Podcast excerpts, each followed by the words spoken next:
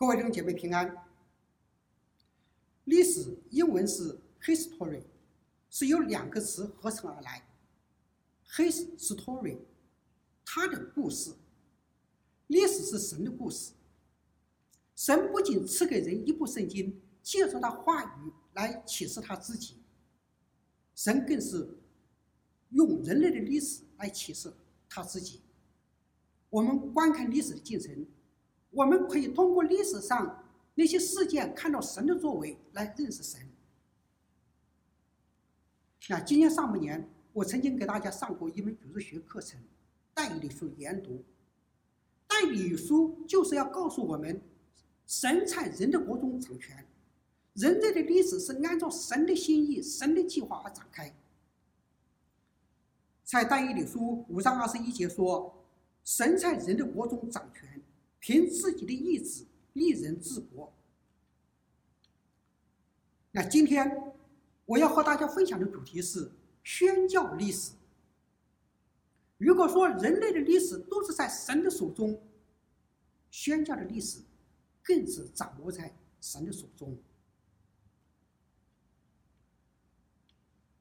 神是宣教的神，宣教是神的心意，神的命令更是神的差遣。教会两千多年的历史，就是一个宣教的历史。我们看宣教的历史，看到教会在神的带领之下，在圣灵的引导之下，靠着圣灵的能力，把福音从耶路撒冷传到万国万邦。宣教的历史也告诉我们，在不同的历史时期，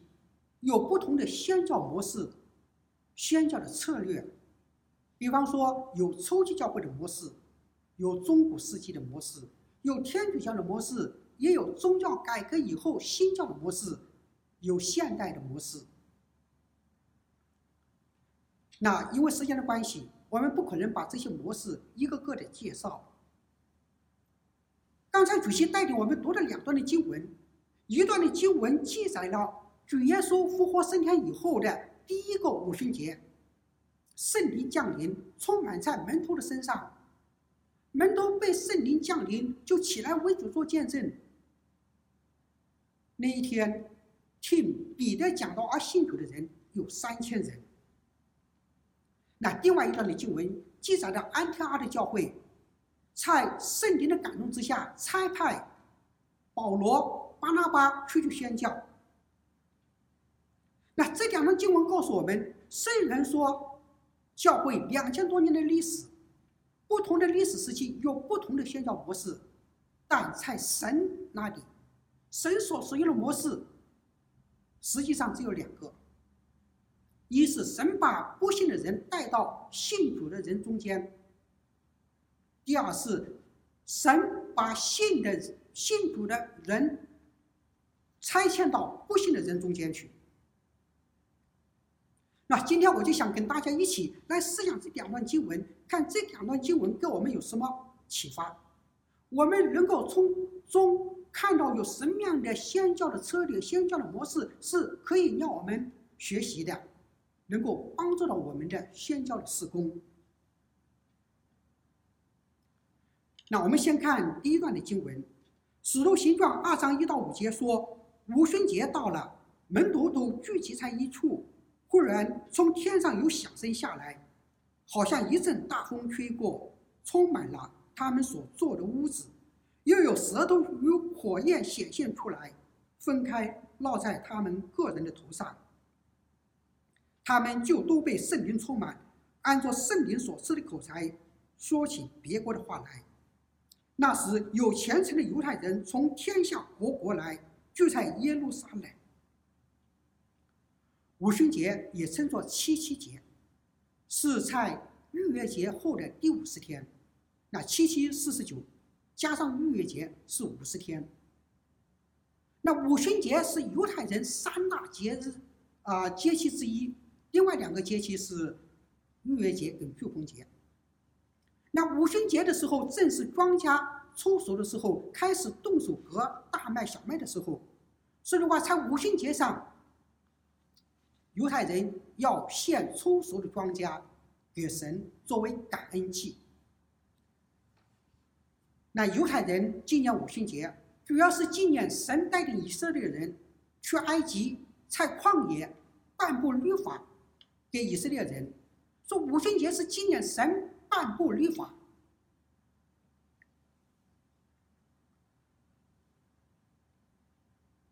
但是五旬节真正的属灵的含义，在新约里面给显明出来。因为那真正的律法，就旧约是要废去，神要赐一部新约。这个新约的一个凭据就是圣灵，所以所以五旬节真正的指向，它的预表的含义是指到圣灵的降临。那我们看两段的旧约的经文。那耶利米书三十一章的三十一到三十三节，就耶和华说：“日子将到，我要与以色列家和犹大家另立新约，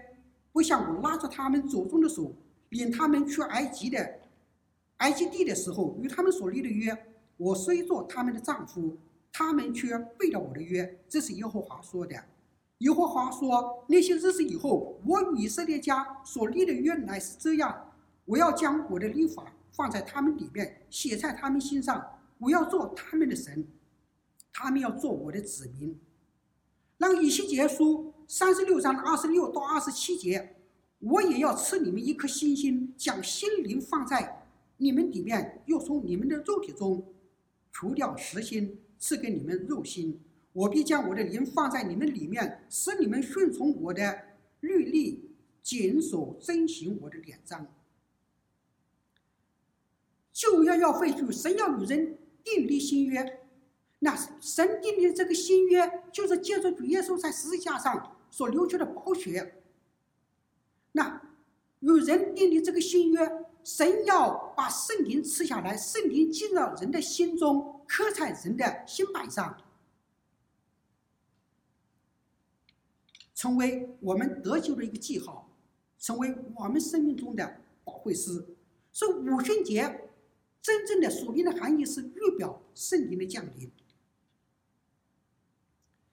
在使徒行传的一章八节，主耶稣给门徒颁布宣教的大使命的时候，也应许他们说：“但圣灵降临在你们身上，你们就必得着能力，必要在耶路撒冷、犹太全地和撒玛利亚，直到地极。”做我的见证，所以按照先知的预言，主耶稣的应许，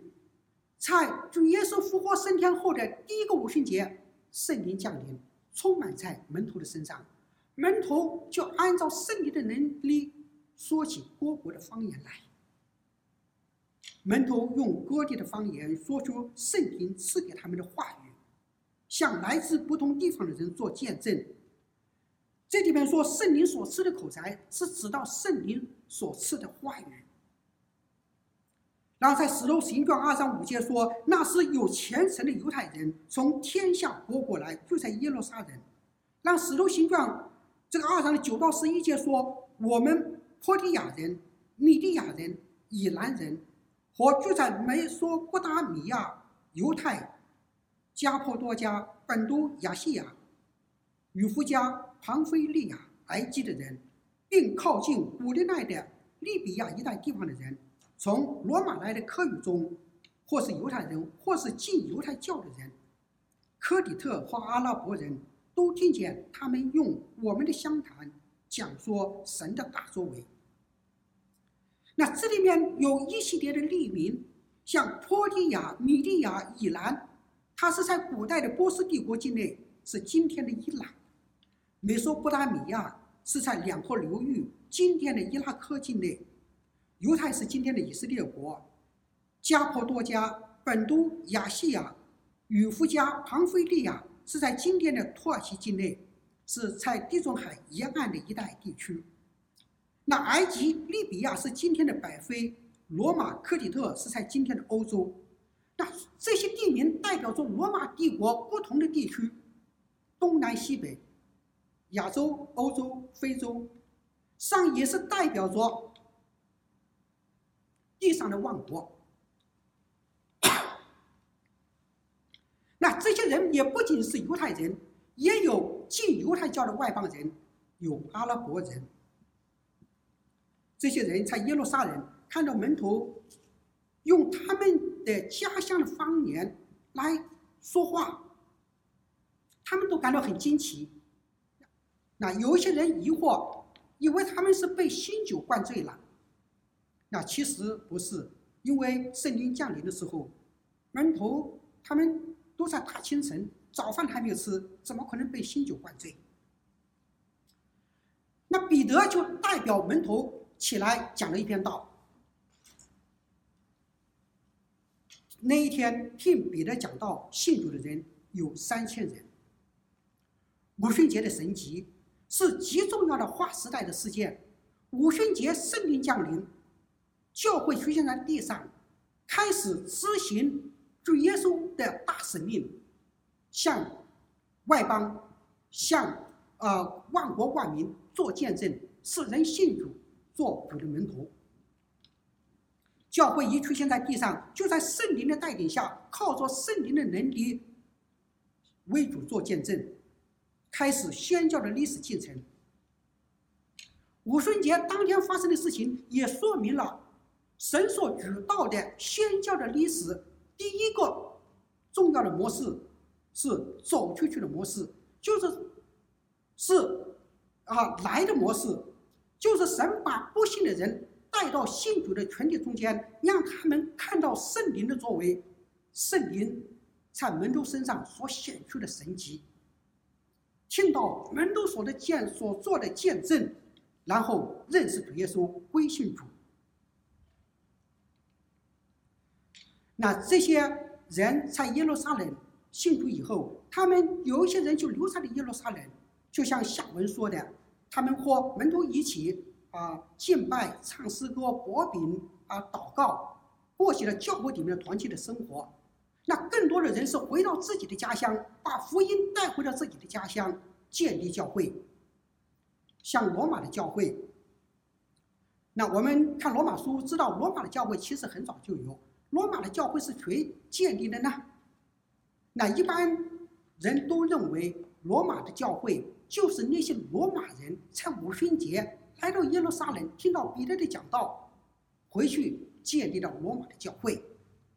所以天主教也一直认为啊，罗马的教会是彼得建的，所以彼得是第一任的教皇。那在宣教的历史上，我们看到神用这样一种模式，把不同的人、不信主的人带到信主的群体中间去，让他们。能够听到，啊、福音，能够看到门徒的见证，能归信主耶稣。神所使用的方式有很多，把人带来的方式各种各样，有些是因为饥荒，有些是因为战乱，有些是因为旅游贸易，甚至是因为入侵，敌人的入侵，最后这些人反而成了基督徒。那举一个例子，在主后五世纪，当时的罗马帝国已经开始衰败。罗马帝国分成东罗马帝国跟西罗马帝国。西罗马帝国的首都罗马经常受到北方那些野蛮民族的啊、呃、侵略日侵。那那些野蛮民族，他们经常攻入罗马城内，烧杀抢掠。这些啊蛮族主要是日耳曼裔的，那。呃东哥特人、西哥特人、泰望人、布根地人，还有匈奴人，罗马城好几次被这些人给攻破。他们攻进去以后，烧杀抢掠。当时的西罗马皇帝弃城而逃。在这种危难的时刻，那罗马主教站出来了，为了保护罗马城，保护罗马城里的那些信徒，当教皇呃，要是当时罗马主教。就那冒险去跟这些入侵的啊蛮族首领进行谈判，向他们求情，也啊向他们传一些福音的信息，希望用福音来感化他们，停止烧杀抢掠。当罗马主教跟他们接触了以后，一了解发现他们竟然知道耶稣的名字，他们也知道一些圣经上的事情。再进一步的了解以后，发现他们曾经有人向他们传过福音，是谁向他们传福音呢？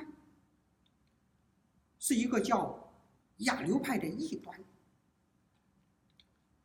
亚流派的异端有点类似于我们今天的耶和华见证人，他们呃不相信神的三位一体，他们也不相信主耶稣的呃人神人二性，他们认为耶稣是个天使，是比耶和华神要次一等的灵体，不是一个完完全全的人，所以他们这个亚流派就被当时的正呃。呃，正统教会判定为异端，把他们赶去罗马罗马帝国，所以这些亚流派人就到了北面，进入了那些满洲地区，向那些满洲地区的人传福音，传他们的福音，也为他们创立了那个哥特文，将圣经翻译成哥特文圣经。罗马主教利奥一世。和他们接触以后，了解了他们的一个信仰的背景，然后指出他们那错谬的地方，让这些野蛮的民族归正，成了真正的基督徒，认识了真正的认识主耶稣。那因着罗马主教的作为，不仅保护了罗马城，使使西罗马帝国保存下来，福音更是向这些满洲地区传开。那很快。像德国呀、法国呀、爱尔兰呀、苏格兰呐、英国，一个个的成为了基督教的国家，是罗马主教的势力大增，后来成了天主教的教皇。这种来的模式，啊，在近代随着科学科学技术的发展，交通越来越方便，人口变这种流动也变得频繁，也越来越被神使用，成为一个。啊，传福音的一个宣教的模式，重要的宣教的模式。那像我们北美的华人教会，基本上也是靠这种模式，呃，建立起来的。那我们知道，在十九世纪下半叶、二十世纪上半叶，西方曾经派了很多的宣教士去中国啊传福音，但是，呃，上世纪就一九四九年，中国大陆政权更变，那这些宣教士。都被迫离开了中国。那这些宣教士离开中国以后，他们回到自己的国家，他们并没有放弃那向中国人宣教的这样一个使命，这样一个呃负担。他们开始向住在自己国家里面的中国人来啊、传福音，也为中国的宣教事工来祷告。我们也看到神为他们开路。然后在上世纪啊、六七十年代，有许多。台湾的、香港的、东南亚的、中国的留学生来到北美求学，然后到八十年代，中国改革开放，中国大陆的留学生、华文学者也进入到啊北美，那一些华人的教会，特别是啊台湾、香港的教会，看到留学生施工的需要，那就开始了校园的福音施工，他们跟当地的白人的教会一起合作来开展校园的施工，这些留学生。信主以后，毕业以后留在北美的就开始建立华人的教会，像多伦多那个华夏圣经教会就是以这种模式建立起来的。那也有一些宣教士回到自己的国家以后，开始去到唐人街向中国移民来传福音。我原来住的那位啊华人福音堂，就是一对内地会的宣教士，他们回到加拿大。他们没有放弃向中国人传福音的这个心智，他们进到中区唐人街，从几个家庭开始，组成一个啊啊查经的小组，这个查经小组慢慢的成长，之后在上世纪七十年代的时候就成立了华人福音堂。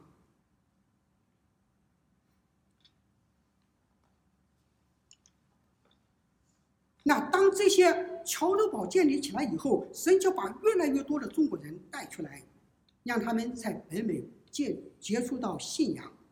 啊，成为基督徒。那有几个很重要的事件，啊，比方说啊，一九八四年底，啊，中英啊签署联合声明，那香港要回到啊回归中国。当时有一些香港人因为担心九七年以后，啊，政局的变化，那因为惧怕他们也是纷纷的移民来到加拿大，然后在这些啊粤语香港人来到加拿大以后，他们建立起粤语的啊教会，从香港聘请牧者来牧羊，他们的下一代啊成长大以后的话，这是粤语堂就开始了英文的施工，然后八九的六四，六四以后，美国就给留在啊。美国的、中国的留学生啊、访问学者啊，甚至一些啊、呃、旅游者有六十绿卡，这些人中也有一部分人后来在加拿大找到工作，移民加拿大，然后来到啊、加拿大，在这边也加入教会，华人的教会。就说是九十年代的中后期，加拿大敞开大门接纳从中国大陆来的移民，每年有几万的大陆移民来到加拿大。然后这些早期建立起来的粤语的教会，还有一些西人的教会，看到这样一个福音的机会，他们就开始，那我开始国语的施工，所以国语堂也一个一个的建立起来，而且不断的成长。那到目前为止，在多伦多华人的教会就有一百六十多家。那华人的基督徒占到华人总人口的。呃，大约百分之十不到一点，而且我们也看到有越来越多的这种留学生也进入了加拿大，然后啊、一些移民、一些留学生啊、毕业以后回到中国，然后把福音也带回中国，建立家庭啊、教会，能够向自己的亲朋好友、同事来传福音。那弟兄姐妹们，我们看到神用这种来的模式赐福我们中国人。我们很多人其实也是这种模式的一个得益者，我们因着这样一种模式幸福，而且我们也相信神会继续使用这一种模式，来带领更多的啊啊中国人，更多的不信的人成为基督徒。那最近加拿大政府他公布了新的移民的计划，在未来的三年会接纳一百万的移民。每年是三十多万，所以按照以往的经验，其中应该有三到四万的中国大陆来的移民。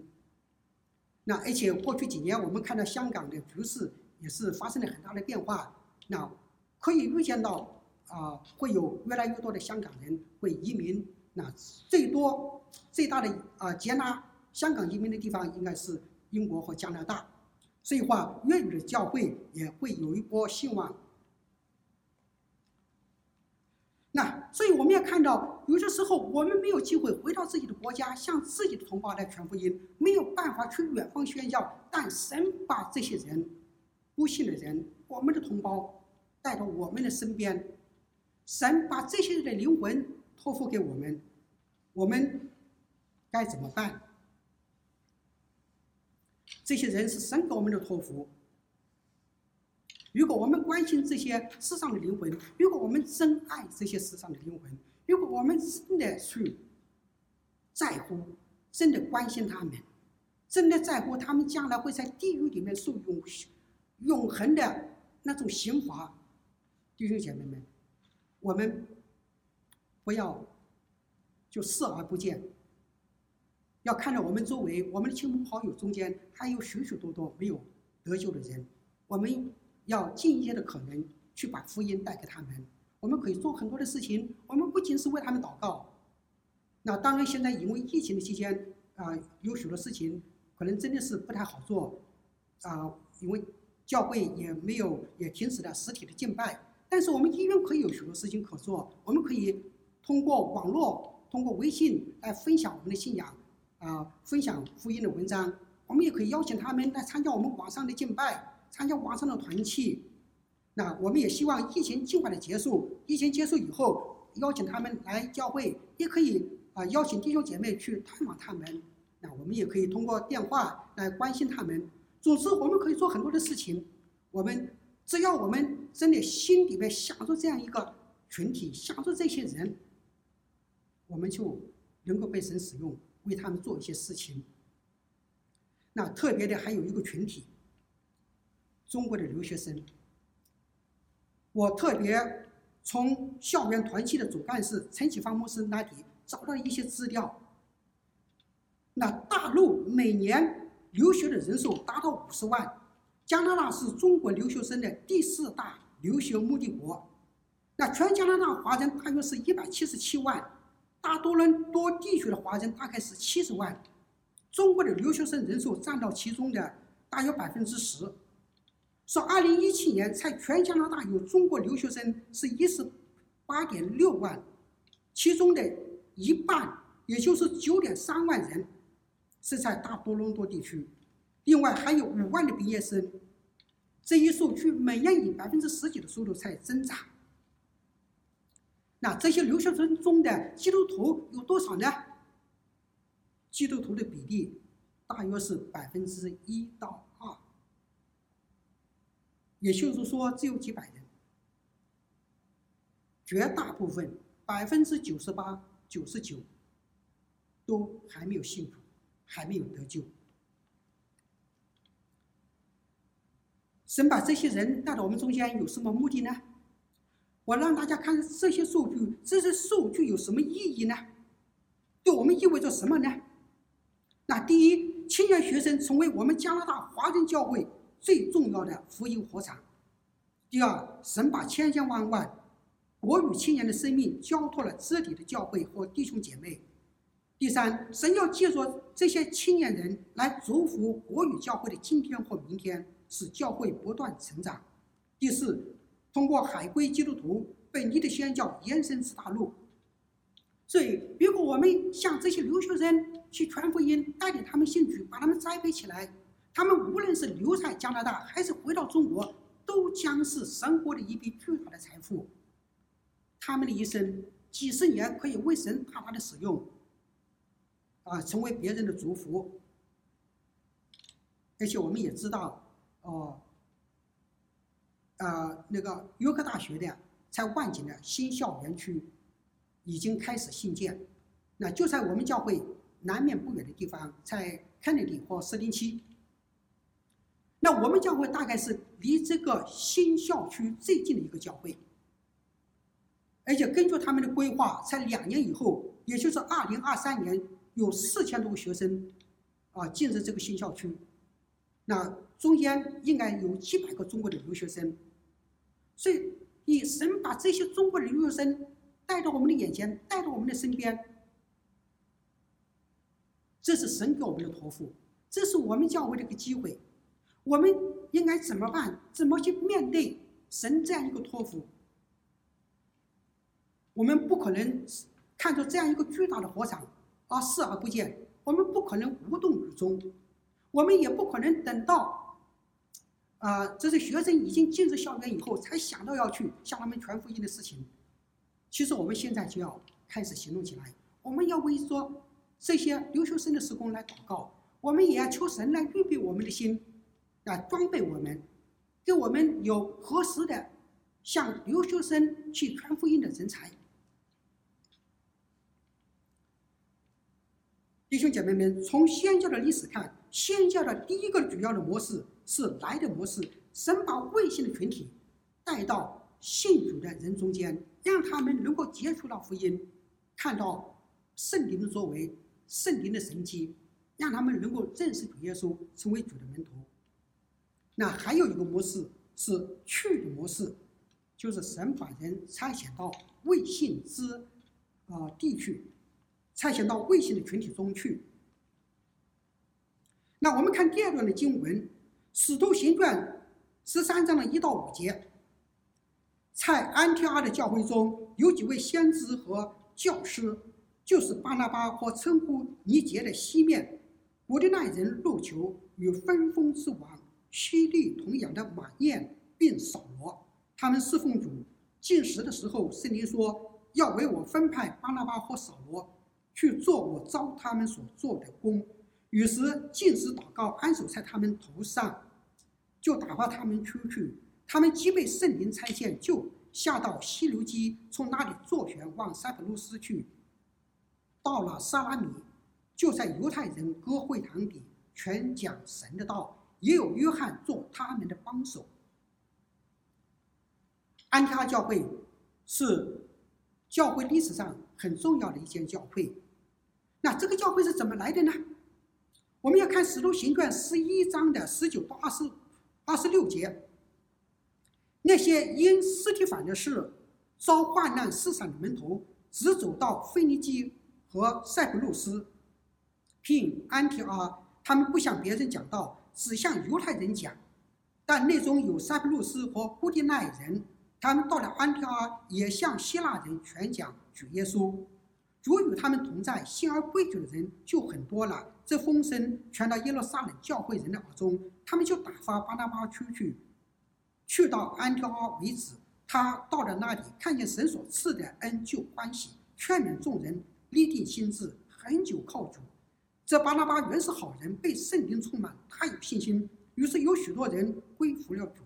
他们又往大大树去找扫罗，找着了，就带他到安提阿去。他们足有一年的功夫，和教会一同聚集，教训了许多人。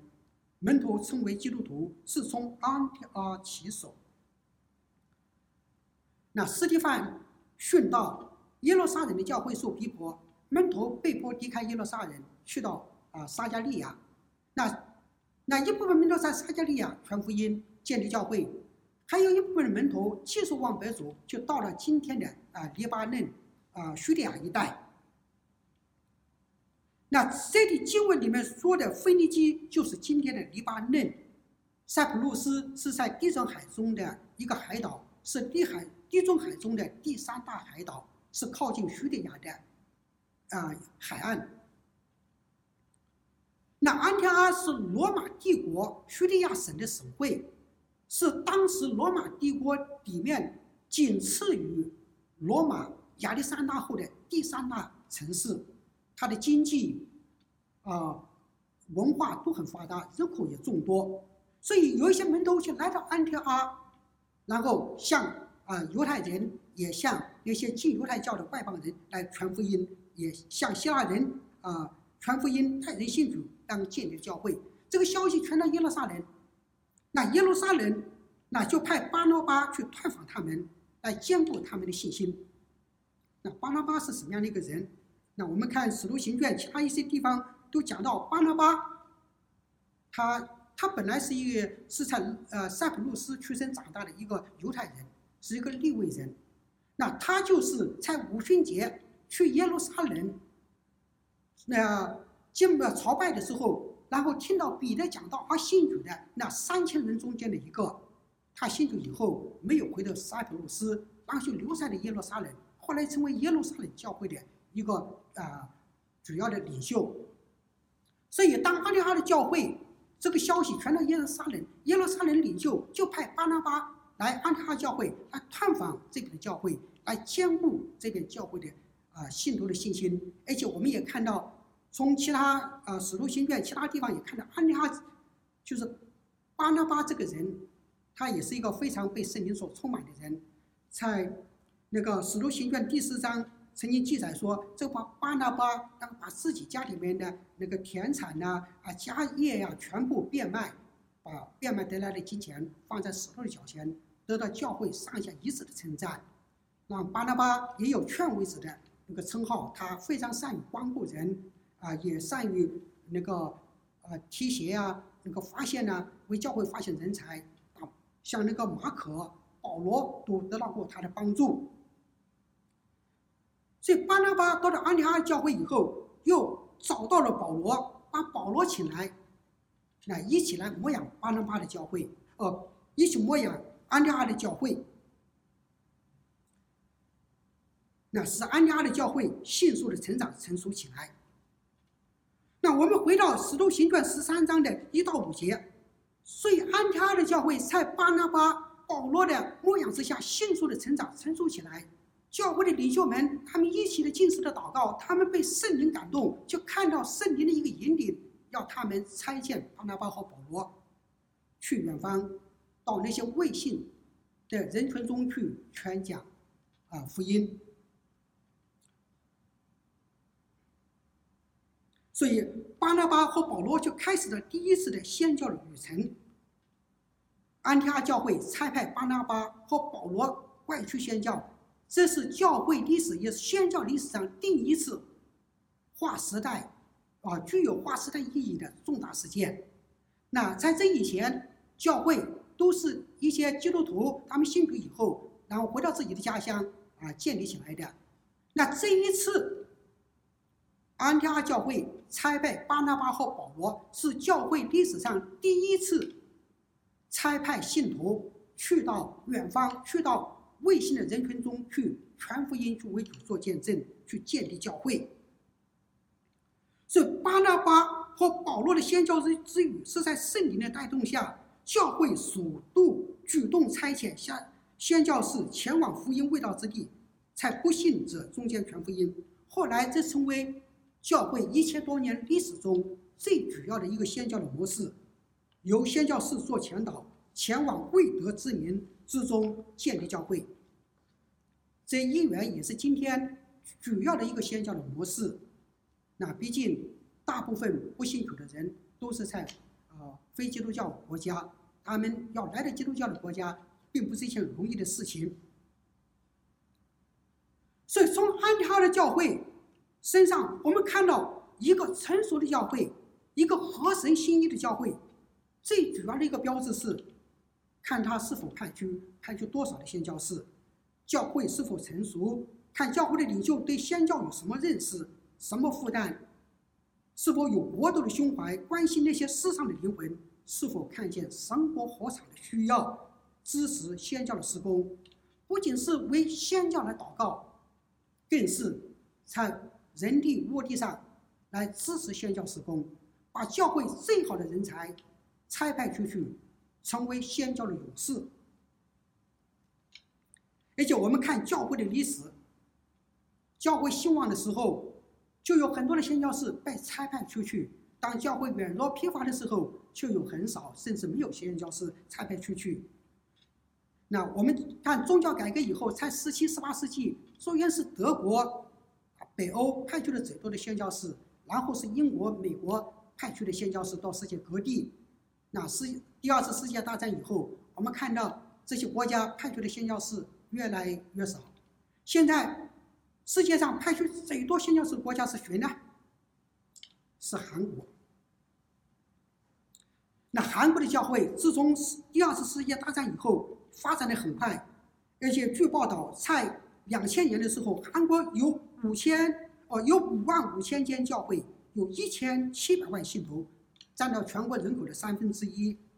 那在二零一二年，韩国举行的世界宣教大会上，他发布消息称，韩国教会向世界上一百六十九个国家派出宣教士两万，超过两万名。如果按照这样一个速度，那韩国教会预计在二零二零年之前赶超美国，成为世界上派遣宣教士最多的国家。那其实我们也感谢神，我们教会也啊、有差派宣教士去南美，在哥伦比亚那个波哥大啊、建立教会祠堂。那我们教会支持的宣教士有十几位，在世界不同的地方，在啊、欧洲、德国呀、俄罗斯啊、东欧啊。在东南亚、呃南美、中国，甚至有在韩国、呃在呃北韩做呃宣教事工的宣教士，那他们的名字其实都是列在教会的那个报告栏上，我们可以去了解他们的，了解这些宣教士，就为他们祷告。那对我们大多人来说，我们如何参与这种所去的模式，这种宣教的施工之中去呢？那毕竟我们绝大多数人都不可能接受神教的装备，啊，不可能被差遣去到远方，去到那些未信的群体之中去宣教。那但是我们依然有很多的方式可以参与到其中，其中的一种方式就是为他们祷告。就像我刚才讲过的，那其实啊，宣教是最需要的是什么呢？宣教是最需要的是祷告。他们在宣教的工厂。最大的问题往往是孤独，呃，因为没有很多的弟兄姐妹，呃，远离家乡，远离亲人，而且有时往往就很多的时候，他们向人传福音是被人家拒绝，所以他们会感到一种孤独无助，需要人的我们的这些信徒的祷告。那有一些人是在一些危险的地区，在一些专制的国家、穆斯林的国家，他们有生命的危险，他们也需要我们迫切的为他们祷告。所以我们可以啊、呃呃、了解这些宣教士的需要，就像我们教会之前的支持的那些宣教士，我们可以了解他们的需要，我们呃可以定期的就为他们祷告，我们也可以参加教会里面的这个差传的啊、呃、祷告会来为他们啊、呃、祷告。那另外一种参与这种宣教的方式是金钱支持他们。那宣教是需要金钱的支持，这些宣教士去到呃这个福音的火场。他们很难在当地就靠当地的信徒来支持，他们开展福音的施工、建立教会、帮助当地的信徒都需要金钱，他们自己的生活啊、呃、也是需要金钱上的支持，所以我们不能够跟他们一起去到宣教的工厂，我们不能够进入到那些未信的人群中之中去，我们的经济上的支持，我们的金钱可以随着他们一起去帮助当地的教会，支持当地教会的这种宣教。那另外的话是说，现在网络技术的发达，我们可以参与网络的宣教。那网络的宣教，我们也不需要有太多的资历，有太多的神学的知识，我们就讲讲，可以分享自己的见证，我们可以分享一些福音的文章，啊、来与人分享福音。那我们也可以参与这个网络的短宣，像我们教会每年都有短宣的活动，啊、去到南美波哥大，然后啊，参加点。有这个短线队去到那里，那但是今年因为疫情的缘故，我们没有办法派短线队啊亲身到他们中间去。但是我们可以有网上的短线，就像今年那十一月十七号到十二月九号，我们教会就有个网络的那个短线队参与哥伦比亚的短线的活动。我们在网络上和他们一起祷告、分享福音，在网络上来给他们啊讲道那。啊，这个周日的晚上七点半，我就会在这个网上给他们那边的国语的弟兄姐妹讲一篇道。我们也鼓励我们的弟兄姐妹来参与这样一个网络的短线活动。我们不需要付出太多的、太大的代价，我们也可以啊、一起可以向他们来传福音，向未信的人来分享啊我们的见证。那上周六我们国语堂的。外长事工部也邀请了多伦多短信中心的彭世模来为我们做了一个讲座，如何啊用电话啊向人传福音，向我们的亲朋好友，向社区的是邻舍来传福音。那短信中心他也会在圣诞节期间举办一个报佳音的活动。今年也是因为疫情的缘故，不能够亲自去那些商场啊、店铺啊去向人报佳音。那但是。他们也会举办这种电话报佳音。那彭什么给我们做这个讲座，我们也知道了怎么去通过电话向我们的亲人、向我们的好朋好亲朋好友啊、周围的邻舍啊，来通过电话来报佳音。那我们也准备，也鼓励弟兄姐妹都参加这样一个报佳音的活动。那其实我们也不需要自己有太多的神学知识，或有太多的什么装备或什么才能。我们只要有这样一份心志，愿意把自己放在神的手中，啊，圣灵来引导我们，给我们有胆量去参与到其中去。那我们会分成几个小组，每个啊每个小组里面会有啊一些比较成熟一点的弟兄姐妹在中间做带领的工作。我们只要是要一起祷告，我们在圣诞节借着这样一个佳节，向人传达这个啊主耶稣基督爱人的一个好消息。表达我们的关心，我们的问候，把神的爱带给他们，那就是最大的一个，呃，最大一个成就。不需要我们太多的神学知识给他们长篇大论的去宣讲啊福音的真理，我们只要把神的爱、神的心意带给他们就足够了。我们这里是鼓励弟兄姐妹参与一起参与这样一项活动，把我们自己放在神的手中，成为我们周围人的。祝福。还有一个月，二零二零年就要过去了。今年这一年真的是很不平常的一年。从年初的新冠疫情到年末的美国的选举，都搅动了我们的心。特别是最近几周，我相信很多的基督徒都为着美国的选举的事情焦虑、揪心。其实我也一样。美国的选举刚出来的时候，我其实也是好几天心情不好、抑郁，真的都不敢上网，不敢看那些新闻，真的不知道事情会变成这样子。其实，在三日晚上的时候，看到川普总统形势一片大好，我说这次川普肯定赢了，而且是大赢。但是第四日早上一觉醒来，形势大变。那美国是一个世界上很重要的一个国家，也是目前经济科技最发达的一个世界强国。它也是一个基督教一国的国家。我们也希望美国能够在这个世界上能够起到一个灯塔的作用，能够带领全世界的人来归向神、归向主。所以我们希望保守党能够赢。但是出现这样一个结果，坦率的说，我们真的都有一些不理解。那。我也去祷告，去问神为什么会发生这样一件事情。那经过祷告，当然我这个心也慢慢的平静下来。我相信凡事都有神的美意。那神在人的国中掌权，地上的君王都是神所拣选的。我们看到地上这些各种势力、各种政治党派在那里纷争。我们看那个诗篇上，诗篇第二篇说：“神在天上看出这一切，才就在那里发笑。”神在掌管一切，不管地上掀起什么样一种风浪，风浪之中，神依然在掌权。我们只要信靠神，相信神的旨意，行的神心意是高于一切。神的计划高于人的计划，神的道路高于人的道路。我们相信神的作为总是最好的。那其实美国走到今天这一步，真的不是一天两天的事情，冰冻三尺。非一日之寒，那问题是出现在美国人的信仰上。实际上，自从上世纪一九二零年代开始，上十九世纪就开始了，面对着当时那种启蒙运动啊，还有进化论啊，还有圣经的批判学兴起，当时欧美的一些教会有一些基督徒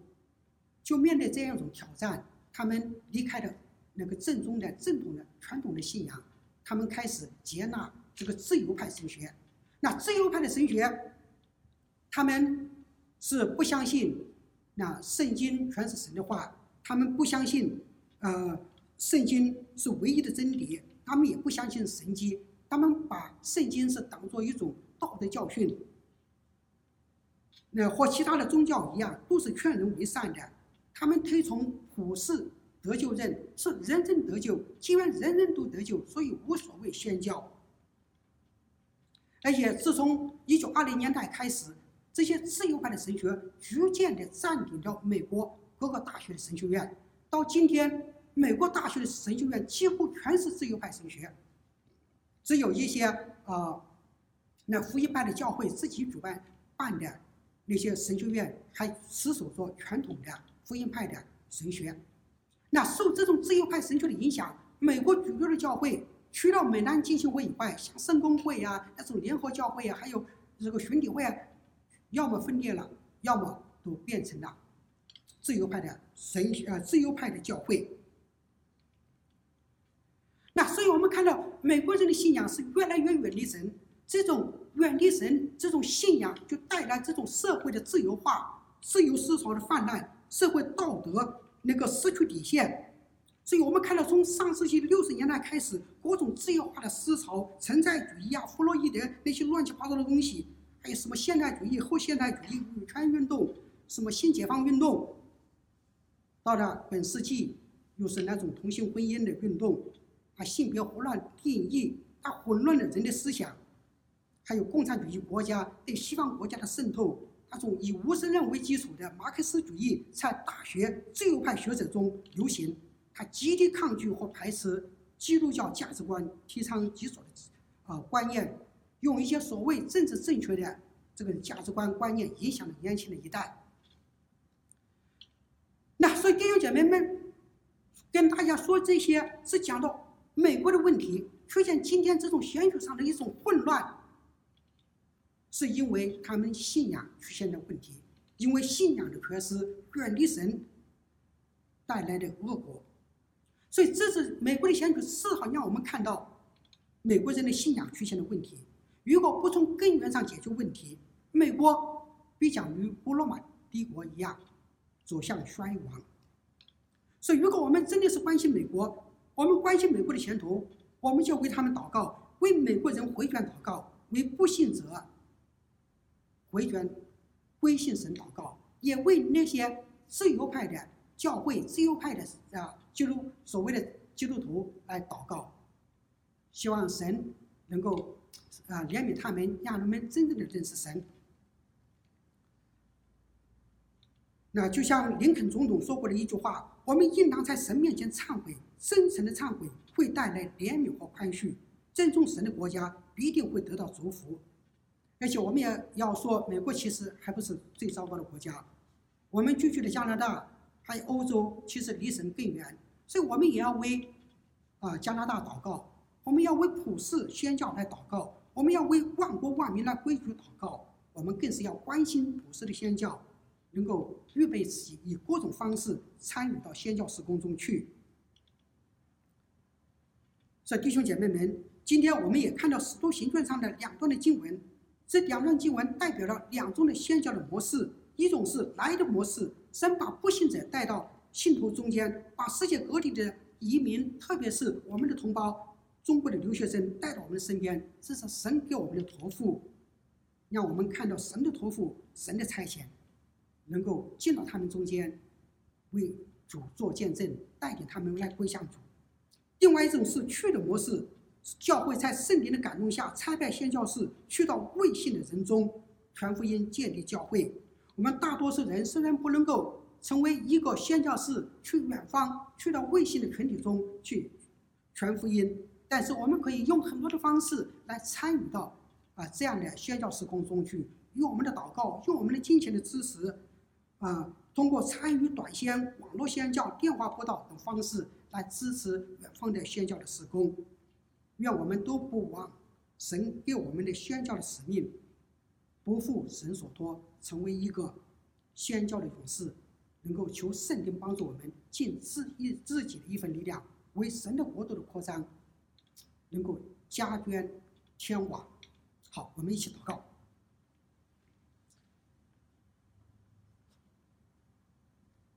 在天父来到你面前，我们真的是存着一个感恩，我们也也感到一种亏欠。主啊，我们真的是为着你拯救了我们，又赐给我们啊有这个呃福音的大使命啊宣教的大使命，去为你做见证、带人归主的这个使命。主啊，你让我们接着参与你的福音的使命，我们能够更深的认识你，有跟你有更美好的关系啊，更加的来依靠你。主啊，我们也要。